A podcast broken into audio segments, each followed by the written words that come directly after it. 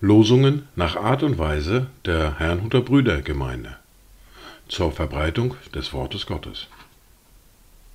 Eingelesen für Ichtus Radio.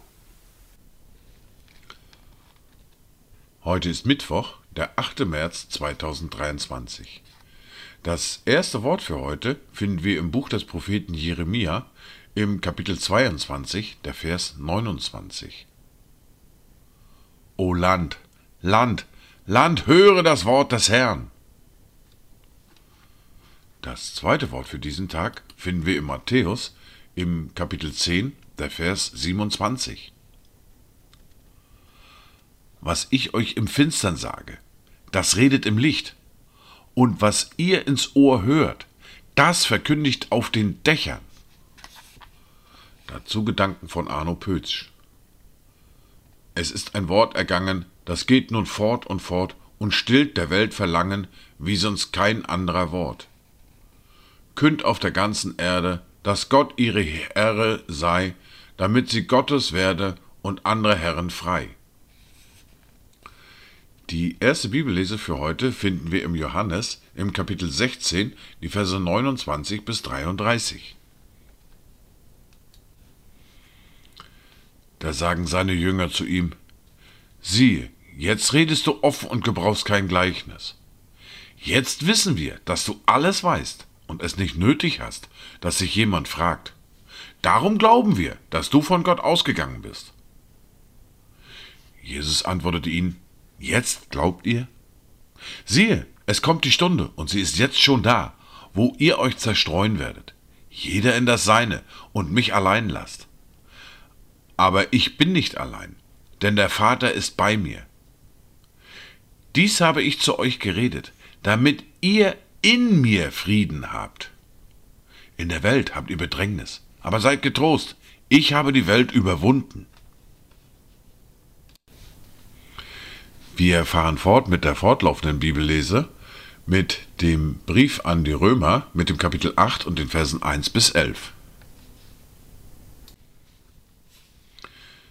So gibt es jetzt keine Verdammnis mehr für die, welche in Christus Jesus sind, die nicht gemäß dem Fleisch wandeln, sondern gemäß dem Geist. Denn das Gesetz des Geistes des Lebens in Christus Jesus hat mich freigemacht von dem Gesetz der Sünde und des Todes.